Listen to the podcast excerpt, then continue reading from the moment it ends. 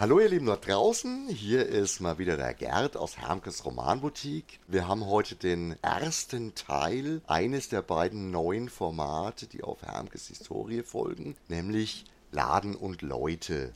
In diesem Format werde ich in Zukunft alle möglichen Leute begrüßen und mit allen möglichen Leuten sprechen, die zum Laden verbunden sind, möglicherweise auch privat noch mit uns oder mit mir verbunden sind und die Anekdoten oder Geschehnisse aus dem Laden euch nahebringen. Als erstes habe ich heute, um auch mal wieder was Lustiges und Witziges zwischendurch zu bringen, eine Folge mit einem sehr, sehr guten Freund von mir. Der Knabe ist nicht nur da, weil er so ein guter Freund ist, aber das werden wir erst ganz zum Schluss auflösen, weil er eine der witzigsten und besten Anekdoten überhaupt, äh, die mit dem Laden in Verbindung sind, auf der Pfanne hat. Ich freue mich heute sehr, Pete begrüßen zu dürfen. Hallo ja. Pete. Es ist mir ein Vergnügen. Ich weiß gar nicht, ob mir die Ehre zusteht hier, weil ich bin ja kein Kunde der ersten Stunde, aber immerhin des zweiten Jahres. Des dritten. Das, oder des dritten, jawohl. Wie, wie ja. wir gerade gesehen yes, haben. Yes, des dritten Jahres, genau. Das wäre auch natürlich gleich meine erste Frage, Pete. Wie bist denn du zum Laden gekommen?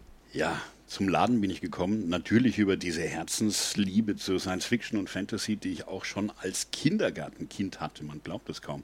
Ich durfte unbemerkt als Kindergartenkind die Wiederholungen von Star Trek schauen. Ja, die waren da, glaube ich, gerade so zehn Jahre alt. Irgendwie 68, 69 kamen die raus und dann in Deutschland zehn Jahre später, irgendwie sowas.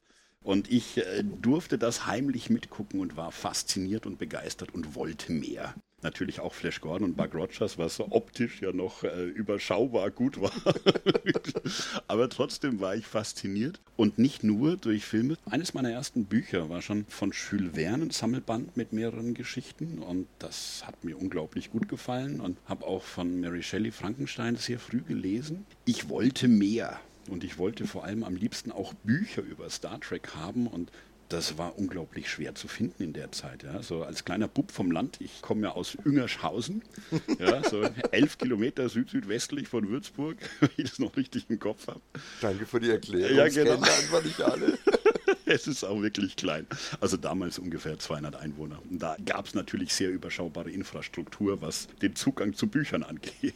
Und deswegen war es mir eine Offenbarung, als ich dann mit zehn ins Gymnasium gehen durfte. Und zwar ins Schönborn-Gymnasium. Das hat ja heute irgendwelche seltsamen Namen. Den Namen Schönborn kennen vielleicht auch manche gar nicht mehr. Also ja. das ist dieses Dark Hammerskjold Gymnasium oh, okay. oder so ähnlich. Okay, also nachdem ich gerade Assassin's Creed Valhalla spiele, ist mir das jetzt wieder sympathisch, aber davor fand ich seltsam und hatte keine Ahnung, wie es heißt. Nur, dass es so schwer auszusprechen ist. Aber jedenfalls, war ich da und der Weg über die diversen Busse, ja, wenn man dann so von, von einem der Satellitenkäfer nach Würzburg hinein darf, führt dann natürlich auch über die Valentin-Becker-Straße, ja, wo ich dann allmorgendlich und auch mittags an der Romanboutique vorbeigefahren bin. Es hat nicht sehr lange gedauert, dass ich da gezielt hingelaufen bin, weil in der Pause habe ich ein, zwei Leute, die Klassen über mir waren, gefragt. Irgendjemand hatte was in der Hand, ja, irgendein Buch malen und so, ah, fand ich interessant, bin hingelaufen. Ah, wo hast du denn das her? Ja, ja, da ist doch hier gleich um die Ecke, da ist das so ein kleiner Laden und so. Ja, musste mal hin. So, also gut, ja. Und wie alt warst du da? Da war ich zehn. Mhm. Okay. Da war ich zehn und mit großer Freude, dass mir da vielleicht ein Zugang gegeben wird zu Büchern, weil in den anderen Bücherläden war das echt schwer, ja, so Science-Fiction- oder Fantasy-Bücher zu kriegen. Und zumindest auch nicht das, was ich wollte. Wenn ich dann nach Star Trek gefragt habe, haben die mich groß angeguckt, ja, Raumschiff Enterprise. ja, und dann war mein erster Tag. Die Tür war zu, dann habe ich geklopft, dann hat sich erstmal nichts getan. Dann habe ich überlegt, so, hm, Jetzt reicht Klingel, ist da keine? Ist das überhaupt ein Laden? So, naja, die haben gesagt, da ist ein Laden. Also gut, nochmal geklopft. Lauter geklopft. Und dann öffnete sich die Tür. Ja! Also so wie ich heute weiß, ist Hermke damals wahrscheinlich auch schon ein bisschen schwerhörig gewesen. Aber für mich als zehnjähriges Bürschlein war diese barsche Nachfrage natürlich ein bisschen erschreckend. Aber gleichzeitig dachte ich, okay, da ist jemand, jetzt traust du dich und fragst mal so, verkaufen Sie Bücher? Okay, das ist ein Evergreen, eine der, ja. eine der, wunderbarsten Fragen, die wir häufig gestellt bekommen. Habt ihr eigentlich auch Bücher oder sowas? Ja. Er guckte mich groß an, ich weiß es so. Er hatte vielleicht gedacht, ob ich ihn veräppeln will, aber die Antwort war schließlich, ja, was suchst du denn? Und ich so, naja, Raumschiff Enterprise würde ich gern so. Haben Sie da Bücher? Ja, komm mal mit.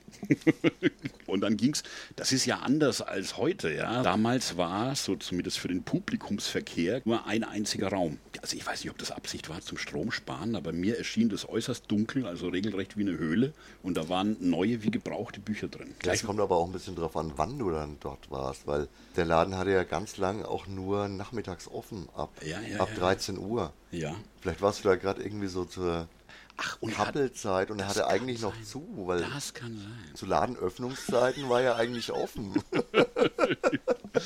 okay, das ist gut möglich, ja, dass ich vielleicht ein bisschen vorher dran war und da war eine Stunde frei. Es fuhr nach Ingershausen damals auch nur eine sehr überschaubare Anzahl an Bussen und den wollte ich bekommen und deswegen war ich wahrscheinlich an einem Tag dort, wo ich eine Freistunde hatte, die sechste, und da war der Laden noch nicht offiziell auf. Ja, das mag so gewesen sein.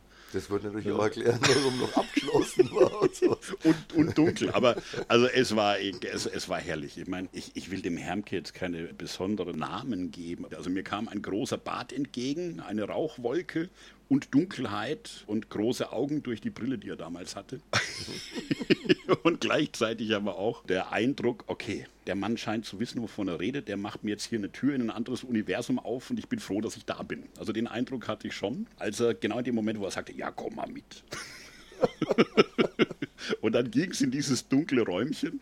Ich glaube, er hat auch erstmal kein Licht gemacht, was ein bisschen seltsam war. Also da spricht schon ziemlich viel für mich dafür, dass das doch noch vor das, ja, war. ja, wahrscheinlich. Okay. Also für mich sehr einprägsam jedenfalls. Und dann, dann hat er gesagt, also, ja, was willst du denn eigentlich? Ja, ja, Raumschiff Enterprise Bücher. Naja, also da gibt es hier so von den Fernsehfolgen. Und dann gibt es noch hier aus dem Verlag. Und dann gibt es noch aus dem Verlag und dann gibt es auch noch die Hefte. Die Hefte habe ich aber nicht vollständig da.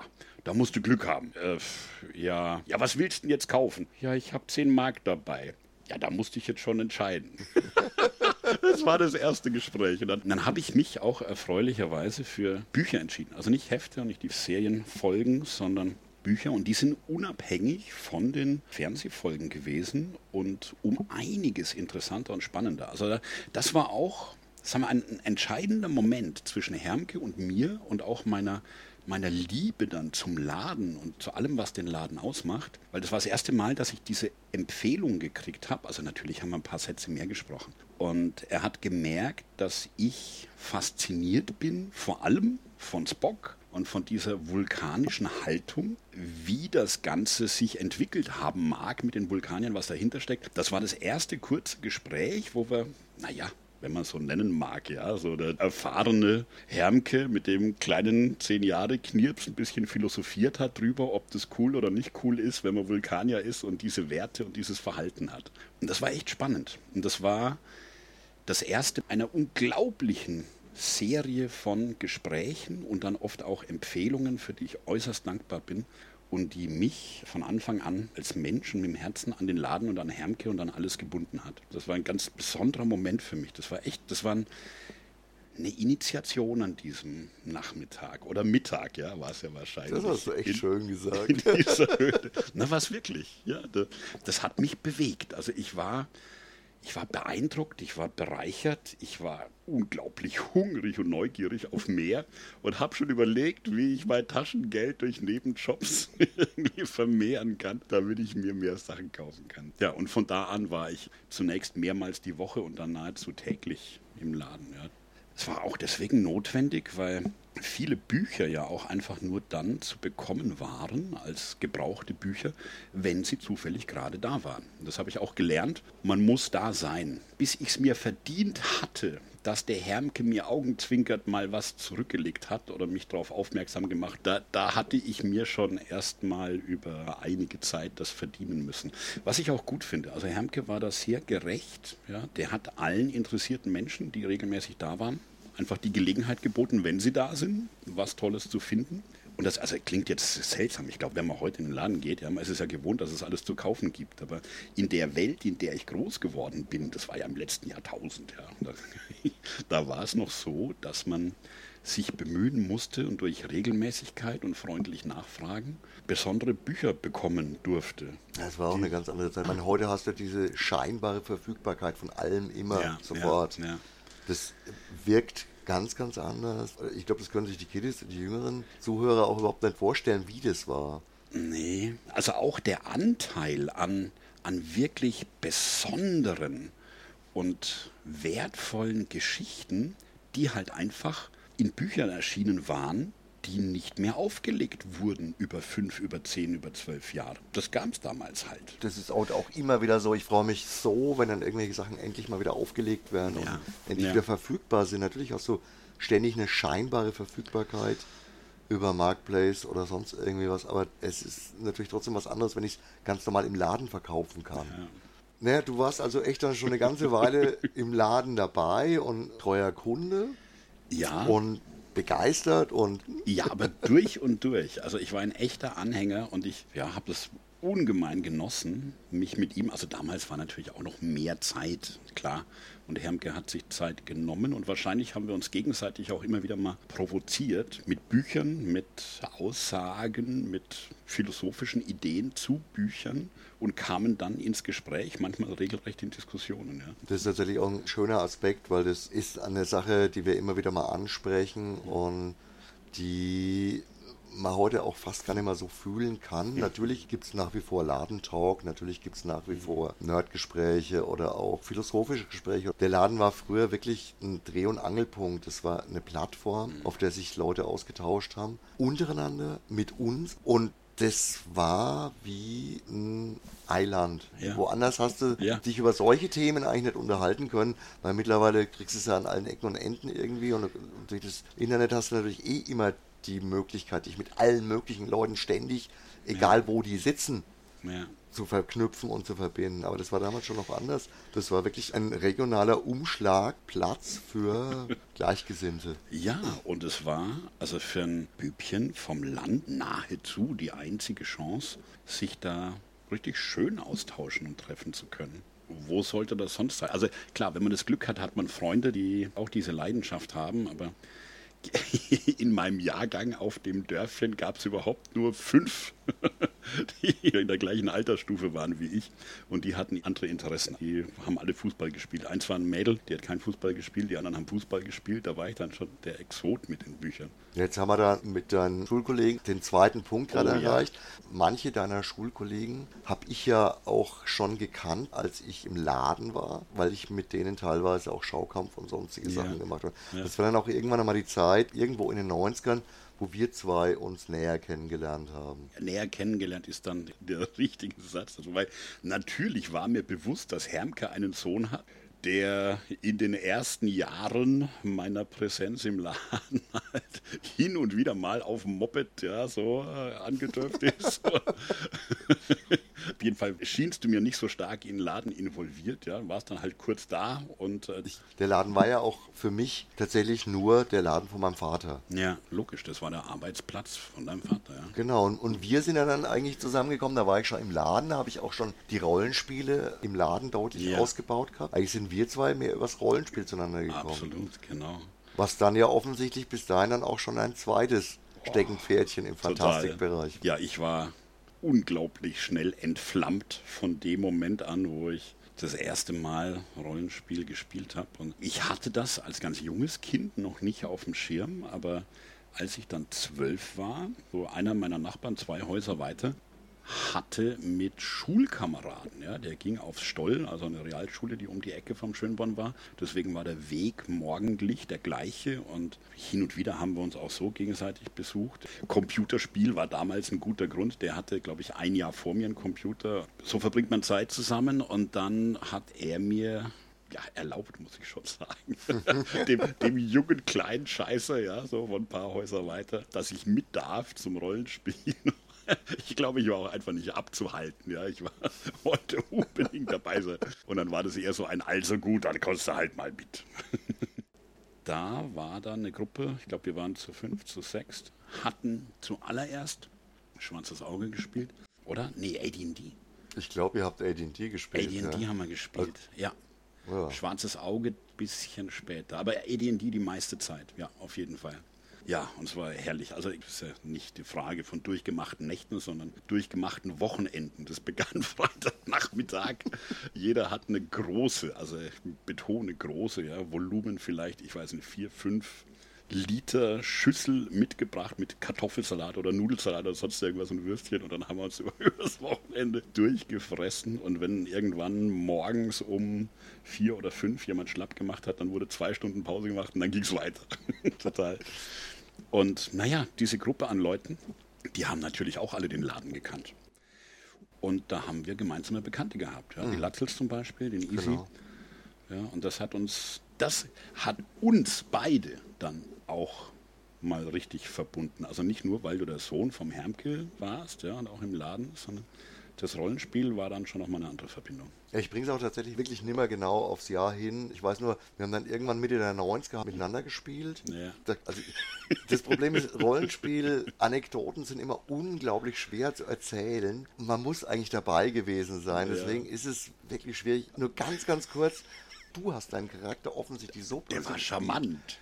Ich war nur Spielleiter. Ich habe da überhaupt keinen Einfluss drauf gehabt. Ich wurde getötet. Der Charakter war auf jeden Fall von Kollegen so böse gespielt, dass die einzige Heilerin der Gruppe hatte ich damals beim Heilen vergiftet, um die Welt zu retten. Also gefühlt für sich. Das ist schon eine ziemlich lustige Anekdote. Sie dachte, sie tut der Welt damit was. Ist ja also, egal. Naja, ich habe es auch strapaziert. Aber schön war es. Mai. Auf jeden Fall gibt es ja auch noch einen ganz besonderen Grund, warum du heute hier sitzt. Das ist jetzt eigentlich auch die Auflösung, die ich am Anfang schon in den Raum geworfen habe. Es gibt eine unfassbar lustige Anekdote, die du mir irgendwann mal erzählt hast, was den Hermke und was dem Hermke seine Frau, also meine Mutter, ja, betrifft. Ja die den netten Namen. Ich soll schweigen, okay. Ja, genau. Also erzähl doch einfach mal. Ich bin als Kind auch wirklich schon sehr interessiert gewesen an Mythen, an Kulten, an Philosophien, an Gesellschaftsmodellen, dystopischen, utopischen, was auch immer. Ja? Und habe da mit vielen Menschen darüber diskutiert, aber der Hermke war natürlich ein Füllhorn an Ideen, Gedanken und regelmäßig vorkommenden Motiven in Büchern und konnte da natürlich sehr, sehr angenehm zuzuhören, jonglieren mit Ideen und Hintergründen. Und wir haben uns tatsächlich oft, damit meine ich Minimum einmal die Woche für eine Viertelstunde, 20 Minuten auch länger über philosophische Themen unterhalten. Und das hat dazu geführt, wenn in irgendeinem Buch Christentum das Thema war und Gott, dass er dann sagt, ja, also er, er kann sich das alles ja schon easy und gut vorstellen. Also Hermke hat relativ tabufrei gedacht und gesprochen und hat dann aber regelmäßig gesagt, naja gut, aber mit, boah, mit meiner Frau, ja, da, da dürfte ich das nicht sagen. Ja, zu Hause, das, da könnte ich jetzt nicht so diskutieren. Ja, so. Und er hat einige Male gesagt mit seiner Frau, und als wir etwas vertrauter waren, also nicht die ersten ein, zwei Jahre, aber sagen wir so im dritten, vierten Jahr meiner Kundenschaft dort, da hat er auch von seiner Rothaut immer erzählt. Ja, so fand ich, also fand ich faszinierend, dass Hermke sogar mit einer Indianerin verheiratet war. Aber spannenderweise schien das eine christliche Indianerin zu sein, weil seine Rothaut, bei der er das aber nicht erwähnen dürfte und mit der könnte er da nicht drüber reden. Und dann dachte, das, das klang dann auch immer so ein bisschen angespannt. Dann habe ich nicht nachgefragt und habe das halt so hingenommen. Und das ging bestimmt fünf Jahre, dass ich voll überzeugt war, dass Hermke mit einer äußerst christlichen Rothaut verheiratet ist, bis ich mich schließlich irgendwann mal getraut habe, ihn zu fragen, wo die denn aufgewachsen sei, ja, wo in Amerika und wie er die kennengelernt hat. Hermke war selten wirklich sprachlos, aber da, da war er tatsächlich für ein paar Sekunden still. Er hat seine Brille zurechtgerückt ja, und wahrscheinlich ist ihm die Asche von der Kippe gefallen und und ich dachte, um Gottes Willen, ja, habe ich jetzt hier irgendwie was ganz Schlimmes gesagt? Und ich, ich glaube, er wusste nicht, ob ich ihn verarschen will. Ich dachte das wirklich. Also es ist natürlich auch wahr, dass der Hermke im Spaß öfters mal den Namen meiner Mutter verballhornt hat und halt wirklich auch Rothaut gesagt hat, so aus, aus Spaß. Zur Erklärung für alle anderen, die das nicht wissen, meine Mutter heißt ja. Rotraut. Rotraut, ein, genau. Ein, ein, deutscher Name und nichts mit äh, irgendwelchen Native American zu tun. Und ich finde, es ist eines der unfassbar lustigsten Missverständnisse und vor allem fantasievoll weitergesponnenen Geschichten, die ich mir da überhaupt nur vorstellen kann. Also wir haben uns auch wirklich über Jahre beömmelt Tatsächlich bin ich quasi der Spross von zwei Bergbewohnern, einmal Erzgebirge und einmal Rhön, weil der Vater genau. aus der Rhön, die Mutter aus dem Arztgebirge. Ich kenne die Blue Ridge Mountains von West Virginia tatsächlich auch nicht wirklich. Meine Mutter hat mich da nie mit hingenommen. Schade nee, ne? eigentlich. so, jetzt hatten wir heute mal was zum Lachen. Eine echt entspannte Folge. Ich hoffe, ihr hattet Spaß damit. Also wir hatten offensichtlich Spaß. ja. In jedem Fall sage ich jetzt Danke, Pete, für das drollige Gespräch. Ich, ich, danke, ja. Ich fühle mich geehrt, dass ich hier als einer der Kunden sprechen darf. Es ist mir ein großes Vergnügen. Ich sage jetzt wie immer am Ende einer Sendung Ciao Arrivederci, euer Gerd. Bis bald. Und tschüss.